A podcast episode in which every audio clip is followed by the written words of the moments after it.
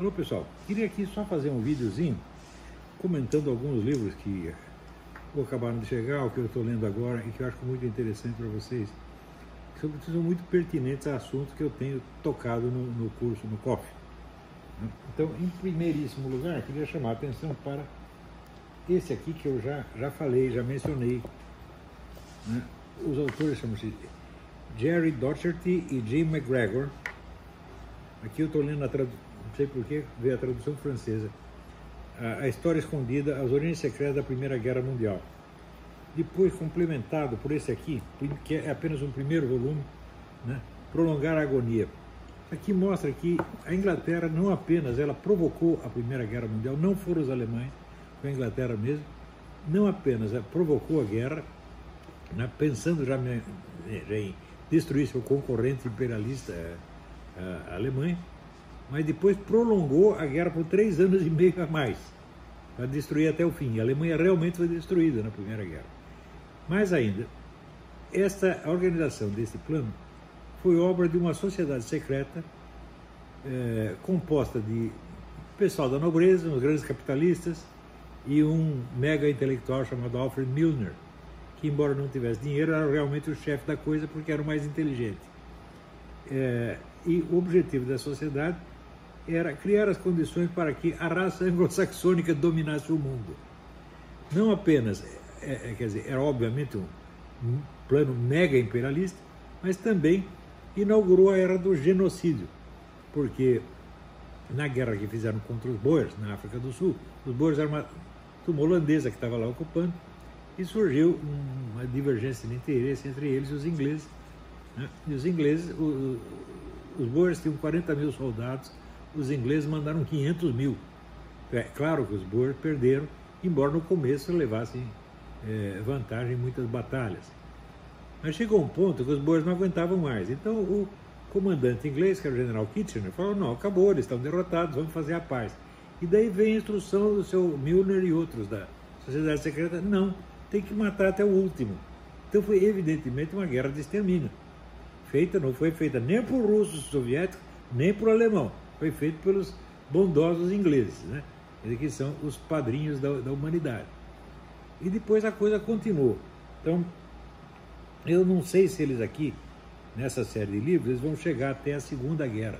Mas é óbvio que os ingleses também tiveram alguma bela participação nas causas da Segunda Guerra Mundial, que até hoje, mas é claro, no primeiro momento se lançou toda a culpa só sobre os alemães, depois sobre os russos também. É, e os ingleses e americanos tão bonitos na história. Vamos ver até quando eles saem, saem bonitos.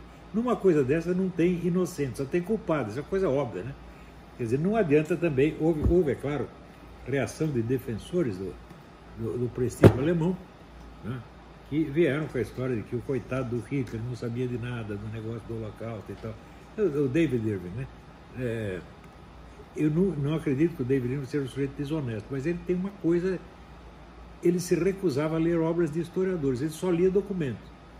Então ele foi lá, examinou todos os documentos que passaram pela mesa do Hitler durante a guerra e viu ali, de fato, não tinha nenhuma menção ao extermínio de judeus. Falou, bom, então, você, como você não tem o documento oficial, você vai supor que o Führer não sabia de nada de uma operação daquele tamanho. Falei, não é possível. É só você ler dizer, as explicações que os outros historiadores tem um diálogo com os outros historiadores, você vê que você está defendendo o impossível. Né? Mas o, o, o Irving só lia documento, se achava muito superior aos outros historiadores, não quis ouvir o que eles tinham a dizer, então vem com essa história de que o Hitler talvez estivesse inocente no, no local. Não dá, isso não dá, não, não gruda. Mas, por outro lado, dizer que só a Alemanha foi culpada, diz, ah, também não dá. Né? Diz que esse negócio é história, a história dos vencedores. Às vezes é, às vezes não é. Até agora, no caso da Segunda Guerra, foi. Quer dizer, quem está contando a história da Segunda Guerra são os ingleses, americanos e russos. Né? O, o alemão tem que ficar quietinho. Mas agora começou a aparecer coisa com relação à Primeira Guerra e, por incrível que pareça, aparece algo com relação à Segunda também, vendo as culpas das demais potências. Quer dizer, não está desculpando a Alemanha, não, mas está mostrando, olha, vocês também ajudaram a ferrar com o negócio. Tem um livro do, do russo Volkogonov, The Great uh, Culprit, mal culpado a respeito como Stalin forçou né, eh, a eclosão da, da, da Segunda Guerra. Isso é verdade. Mas agora também começou a aparecer dos ingleses e americanos. E por incrível que pareça, o autor é um brasileiro. Olha que coisa incrível, né? Esse é um livro, assim, aqui o autor chama-se é, Tenente Coronel Durval Lourenço Pereira, do Exército Brasileiro. Ele é um militar de profissão, mas é um autêntico historiador. livro de altíssima, eu não acabei de ler ainda, mas é um livro de altíssima qualidade e tem este mérito de levantar-se. Bom, e as culpas dos outros? Dizer, os alemães e os russos fizeram tudo sozinhos? Não. Também tem né, ingleses e americanos. A pérfida Albion, ela metendo o seu dedinho né, para provocar a guerra. Essa, esses assuntos, provavelmente, de agora em diante, eles vão atrair mais atenção, porque, veja, aqueles dois livros que eu mencionei, uh, Jerry Docherty e Jim McGregor, são baseados numa obra anterior, que é The Anglo-American Establishment, do uh, Carol Quigley, que foi professor de história do Bill Clinton, né? um mega historiador, mega, e escreveu o livro mais importante, até então o mais importante, sobre a elite globalista, que é o livro Tragedy and Hope, Tragédia e Esperança, no qual ele defende a elite globalista, ele só não queria que ela fosse secreta.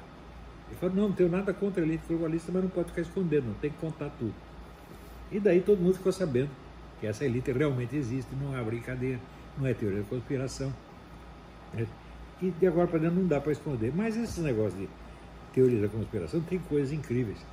Na década de 70, havia um autor chamado Roberto Vaca, Vaca com dois Cs, esse é um nome merecido, né? era um homem do Clube de Roma. Então, em nome do Clube de Roma, ele fazia previsões sinistras sobre a humanidade, grandes tragédias que iriam acontecer. Uma delas é o seguinte: as comunicações telefônicas ficariam congestionadas e não iam funcionar mais. As estradas iam ficar congestionadas, tudo ia parar. O universo todo ia parar e ia ver o quê? A próxima Idade Média. Previsto para quando? Para a década de 90. Isso aqui é o ponto de vista do Clube de Roma, gente. O que é o Clube de Roma? É uma das centrais globalistas. Portanto, o que o Clube de Roma estava fazendo? Espalhando terror. Porque o que ia acontecer não é a próxima Idade Média. O que ia acontecer é a ascensão do Clube de Roma à condição de governo mundial. É isso que eles queriam realmente. Não pode esquecer. Tá certo? Então, veja, na história, eu acredito assim, de tudo que eu estudei, tudo, tudo é incerto. A gente nunca fica sabendo exatamente o que aconteceu. Dá para saber um pouco mais, um pouco menos, tá mas o, o importante é o seguinte: a versão oficial está sempre errada. Aquela que é ensinada em todas as escolas, é ensinada em todas as escolas porque alguém tem interesse nisso a verdadeira historiografia é um ponto não há muita certeza. Existem discordâncias. Os, os historiadores se confrontam uns com os outros. E é normal que isso aconteça, porque ninguém tem a certeza total. Cada um sabe um pedacinho. Então, a coisa mais importante na historiografia é você ver justamente a, o conflito das várias visões. É do conflito que você vai entender alguma coisa. Por quê? Aristóteles já demonstrou naquele tempo que a, a mente humana funciona na base das contradições. Por isso, veja, Aristóteles inventou a lógica, mas ele não usa lógica em parte alguma, ele só usa dialética, que é a confrontação de hipóteses. a confrontação de hipóteses é o verdadeiro método científico. O que é o método científico? Confrontação de hipóteses. Não é nada mais do que isso. Então, dizer quem inventou o método científico foi Claude Bernard. Nada, quem inventou foi Aristóteles. Os caras aperfeiçoaram um pouquinho aqui e ali. Né? É, mas Aristóteles dizia que o começo da investigação tem que ser o repertório das teses já apresentadas e você articular o conflito. Quer dizer, as várias contradições que tem ali. Daí que você vai trabalhar o negócio. Então, isso é fundamental nessa hora de estudo. E atualmente, já que o pessoal está falando tanto desse negócio de Black Lives Matter, os pretos são coitadinhos escravizados pelos brancos, tem aqui um livro muito interessante. Robert Davis, tá aqui está na tradução francesa, é, escravos, escravos cristãos, senhores muçulmanos, de 1500 a 1800.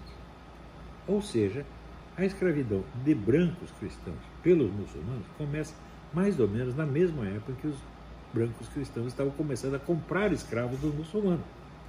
Os cristãos ingleses, portugueses, franceses, nunca escravizaram ninguém.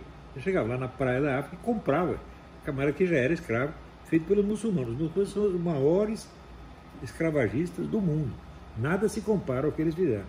E aliados a eles, você tinha impérios negros, como o Império de Oyo, por exemplo, já mencionei aqui, né, o livro do Tidiane Indiaia, Genocídio, vou ler Genocídio Velado. E esse aqui é um complemento importantíssimo. Então, essa história, essa imagem que faz dos brancos os grandes escravizadores, é 100% mentira, gente. É então, usando esse pretexto para justificar homicídio e genocídio. É isso que os caras estão fazendo agora. Né? Então, pega o livro Tidiane Indiaia, você vai ver a, a dimensão da escravidão interna na África. Quer dizer, esse império de ouro não tinha dó de ninguém, não. Ele é que nem uh, os, os, caras aí da, da, da, América do Sul, astecas e incas, etc., que pegavam as tribos mas escravizavam todo mundo, escravizava e capava, porque a maior parte dos escravos que foram trazidos para a América foram para trabalhar. Mas para, o que foi mandado para os países muçulmanos era para os haréns. Hum? Então só queriam as mulheres. E os homens o que, que faz? Capa. Né? Agora, de cada dez homens castrados, oito morriam. Hum? E dois saíam vivendo sem saco. Uma maravilha, né? Então, quer dizer, ou matava o sujeito ou desgraçava a vida dele. Mas já pensou o que é você trabalhar num harém, tá cheio de mulher pelada lá dentro, e você, sem um saquinho para você poder executar mulher direito? Né? É horrível. Claro, você pode, pode ainda ter ereção e ter uma relação, mas você não vai ter orgasmo. Então, é, é uma vida absolutamente infernal. E eles condenaram milhões de pessoas a esse tipo de vida. Os muçulmanos, com a ajuda de inumeráveis negros africanos. Né? Agora, também existe livro sobre escravos brancos de proprietários negros na América, né? No começo do século XIX. Quer dizer, até onde vai essa história de fazer os caras de coitadinhos? Veja, aonde. Outro dia eu estava vendo o anúncio do novo Cadillac. Né? E aparece o Cadillac e uma moça pretinha dirigindo o Cadillac, bonitona. Pá, pá, pá. Eu falei, peraí, em que esses países socialistas, é, muçulmanos, etc., tem pretinha guiando aquele Cadillac, meu Deus do céu? Né? Só aqui tem. Né? Aqui você vê, os negros americanos são a 18ª economia do mundo. Né? Sabe lá o que é isso? Estão acima de muitos. A riqueza deles ultrapassa a de muitos países. Como é que foi feito isso, hein? Foi só levando chicotado nas costas que eles fizeram isso? Ou foi trabalhando, investindo nos seus negócios, aprendendo, progredindo, como os brancos, igualzinho aos brancos? Até onde vai isso? Não é isso? Então, por outro lado, Eu estava vendo o depoimento de um menininho negro lá da Moçambique, dizendo, ah, Moçambique, quando a gente viu um branco, a gente se sentia inferiorizado. Mas é claro que se sentia inferiorizado. Você tem uma, uma sociedade totalmente atrasada, que não tem nada, miserável. De repente chega um cara lá com carro, tanque, avião, etc. Ele é o gostosão e você é o coitado. Agora, aqui nos Estados Unidos é assim? Hã? Não é. Você vai ver lá o, o exército americano, tem tanto preto quanto branco. Na verdade, tem, acho que tem mais preto do que proporção de preto na sociedade, que é 13%. No exército tem mais, com certeza tem mais. E muito do que? Veja, Cuba, que vive tentando, fazendo demagogia, apoiando os brancos contra o maldito capitalismo, o exército cubano nunca teve um general preto. Nunca nenhum. Só se teve nos últimos anos, nos últimos cinco anos. Mas durante toda a história, não teve. Agora, e aqui? Aqui está cheio de general preto, meu Deus do céu general, coronel, major, etc, etc. Ou seja, os Estados Unidos são uma nação enormemente generosa para com os negros. Mais generosa, na verdade, com os negros do que foi com os primeiros brancos que chegaram, porque os primeiros brancos foram todos escravizados. Né? Era um sistema assim, você se vendia né, e se comprometia a trabalhar 7 ou 14 anos para o sujeito que tinha comprado e você era escravo durante esse período. Depois você era libertado. Então cansado, esgotado. E agora você é um trabalhador livre, pode vender seu trabalho para quem quiser. Vender seu trabalho por quê? Se o outro já tem escravo, ele vai comprar o seu trabalho livre. É. Quer dizer, era uma vida miserável. Os primeiros brancos que vieram foram escravizados pelos índios. Eu escrevi um artigo sobre isso hum, no Diário do Comércio. Né? Eles vieram chegar, fizeram uma experiência socialista. A experiência socialista deu, deu com burro na água, como é natural, sempre dá com burro na água então, os caras, para sobreviver, se venderam como escravos para os índios. Os primeiros proprietários de escravos no, no, na, na, América foram os camaradas que transportavam, catavam inglês na rua, davam uma paulada na cabeça, onde acordava amarrado na América. Esses foram os primeiros proprietários de escravos. E depois os índios. Quer dizer, toda a história está sendo contada às avessas.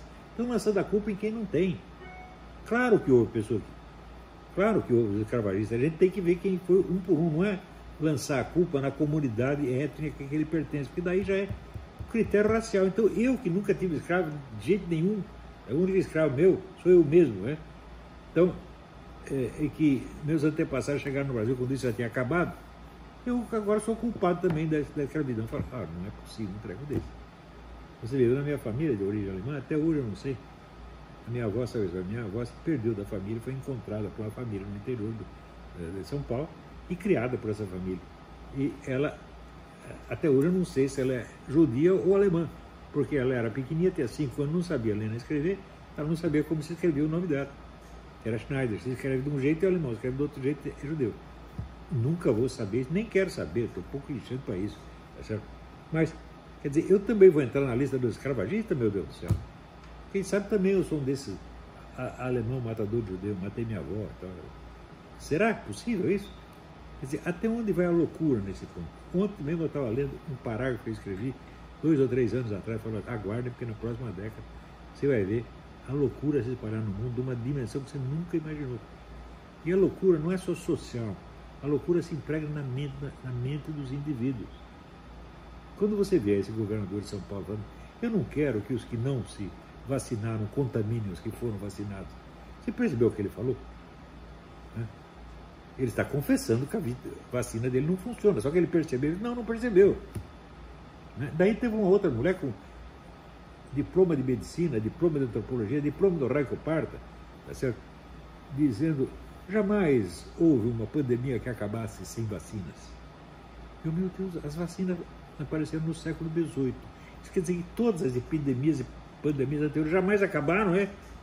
A mulher fala um treco desse e não perde o seu emprego de professor, não perde o seu diploma. Né? É cada um dizendo besteira. Se vê, esse negócio do papo. Papo, sei lá se é papo. Né? Eu não tenho autoridade para julgar isso, mas eu tenho o direito de duvidar. Você não pode dizer, não, o mandato dele não é válido, não tenho capacidade para dizer isso. Mas tem o direito de duvidar, tem o direito de botar ponto de interrogação. Então aparecem os devotos, não, é, manipularam o que ele disse, porque ele não falou de casamento, ele falou só de, como é que é? é união, união civil para ter a proteção legal estável. Oh, oh, oh, Quer dizer, você tem uma certa comunidade que merece uma proteção legal especial. Por quê? Eles estão sendo assassinados aos montes na rua como os cristãos? Não. Às vezes são xingados, fazem uma piadinha. Esse merece proteção estatal. E os cristãos que estão sendo assassinados a base de 100 mil por ano? Ele não fala nada. Portanto, dizer que ele, de fato, ele não, se, não mencionou casamento religioso. Mas o que ele disse é uma coisa que se autocontradiz.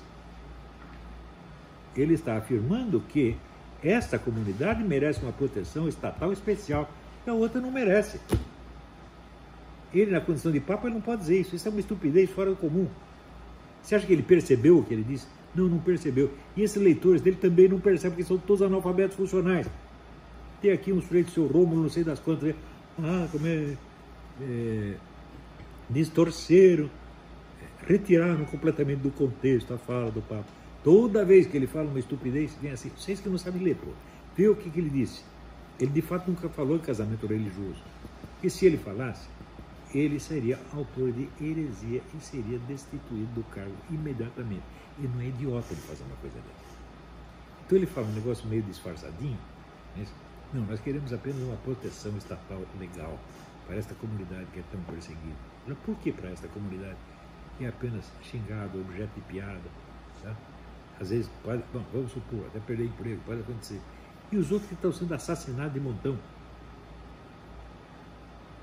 O cara tem obrigação, ele não tem obrigação formal de defender homossexuais. Ele pode defender se quiser, mas tem obrigação de defender os cristãos. É a primeira obrigação dele. Então ele está evidentemente negando a sua própria missão e assumindo uma outra que não é dele. E vê os devotos analfabetos funcionais não percebem, porque não sabem mais ler, gente. As pessoas estão ficando realmente burras. Não é uma coisa. Eu não estou brincando, não é um modo de dizer, não é uma figura de linguagem. Isso, eu vejo isso toda parte. Está piorando dia a dia. Você vê, eu tenho saudade dos autores que eu fiz gozação deles no tempo do imbecil coletivo, porque eles eram, pelo menos, eram intelectuais. Hoje, afirmo categoricamente, não há mais nenhum intelectual de esquerda no Brasil, só tem vigaristinha. São todos assim. E do pessoal da direita, a direita limpinha, a direita boazinha, também é tudo vigarista. Não dá para discutir com ninguém, meu Deus do céu. Você vê quando chega cúmulo de me colocar na frente do Joel Dinheiro para discutir, pô, isto é um, é um assinte, evidentemente. Né? E eu fui criado era no meio do José Montero, do Paulo Mercadante, tá do Jorge Amado. É, do, é, era gente desse tipo. Com esse eu podia dialogar. Né? Roberto Campos, eu podia concordar com um discordar do outro. Comunista, inclusive, o, o, o,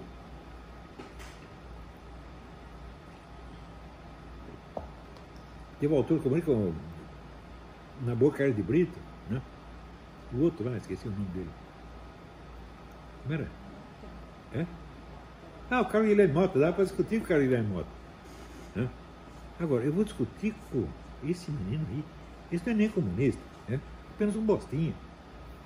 O que, que, é isso? Essa pessoa não tem mais. Né? Veja o tamanho da minha obra. Né? Veja a aprovação que recebeu dos maiores intelectuais do Brasil. O que, que, é isso, pô? Você quer conversar comigo? Tem um currículo, pelo menos. Né? Me mostra suas obras, suas referências. Quem é você? Você é um nada. Só que a TV diz que ele é intelectual e o pessoal acredita.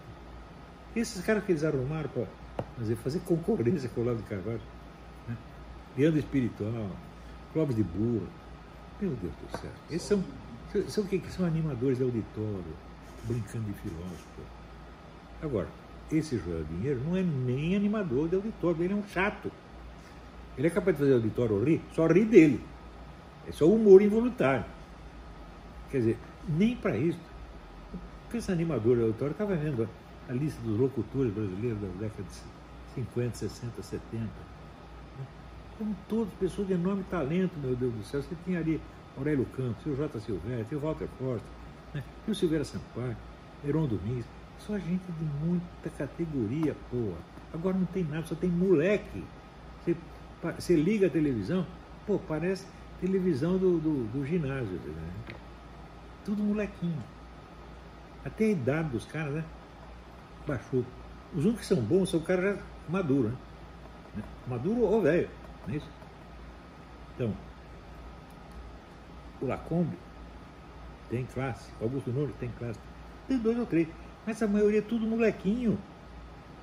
Não tem talento nenhum, não tem cultura, tem nada. Quer dizer, estão esculhambando esse país, então isso quer dizer que a burrice se torna normal. O normal é ser burro. E no Brasil é mesmo. Se você tem alguma cultura, você é um anormal. Hã? Isto não é só na televisão. No governo é assim, porra. Hã? Aqui, Exército Brasileiro, Quantos você acha que tem lá no, no Exército Brasileiro com essa categoria desse Durval Lourenço Pereira? Hum? Não tem. Eu vejo, por exemplo, o que essas pessoas sabem do movimento comunista? O que, é que elas estudaram? Hum? Outro dia eu estava ouvindo, né? O Salim Matar, que é um homem que eu respeito, dizendo, não, do jeito que as coisas estão, estou quase acreditando na história de Folha de São Paulo. 30 anos depois da fundação, o sujeito ainda duvida. Quer dizer, ele não leu um documento, não sabe nada a respeito. E ele se permite julgar pelo que ele lê na grande mídia. Digo, ora, quando eu era jovem, nenhum intelectual se informava pela grande mídia. Grande mídia é coisa de dona de casa, né? o, o caixeiro de loja. Intelectuais historiadores só se informavam ou em documentos ou em revistas científicas, meu Deus do céu. Né? De repente aparece cara fazendo, tipo esse Marco Antônio Vivo, fazendo livros só com citação de jornal. Quer dizer, a fonte dele é a mídia. E ele acredita. A mídia popular, meu Deus do céu, que palhaçada. Vai ter evento hoje do Foro de São Paulo online. Como é? Vai ter evento hoje do Foro de São Paulo na internet. Online. Ah, vai ter hoje um evento sobre o Foro de São Paulo? Aonde, aonde que é? Na, na, na internet, está anunciando no site do Foro de São Paulo. Hoje vai ser o evento. Tá, é Está vendo agora o Foro de São Paulo se alardeia. Durante 16 anos ele se escondeu, porque é o. Veja, o pessoal da direita é tão burro. Toda hora eles inventam um negócio. Vou fazer um congresso aqui, fazer contraponto ao Foro de São Paulo. O Foro de São Paulo não começou fazendo congresso. O Foro de São Paulo foi secreto durante 16 anos. Então foi realmente um plano secreto, urdido às escondidas, com a colaboração de toda a mídia, toda a mídia escondendo. Por isso é que deu certo. Agora, o pessoal da direita acha que é só o show. Eu falo, pelo amor de Deus, o que, que há? E até onde vai essa palhaçada? Agora você fala, não, tem que fazer uma organização secreta ou discreta da direita. Ah, é conspiração! Pô, o que, que há? Está todo mundo ficando mais idiota do que eu supus possível? Resposta: sim, estão todos ficando idiotas. Professor, jornalista, ministro, general. Gente, a coisa é grave. A crise da inteligência brasileira é a coisa mais grave que aconteceu na nossa história. O resto é brincadeira. Nossos problemas econômicos são brincadeira. Nossos problemas de obras públicas são brincadeira. Nossos problemas de saúde pública são brincadeira comparado com isso. Por quê? Como dizia Santo Tomás aqui, não existe ação sem o agente. Se o agente não tem, capaz, não tem capacidade, a ação não vai dar certo. Então é isso aí. Tchau, tchau, obrigado.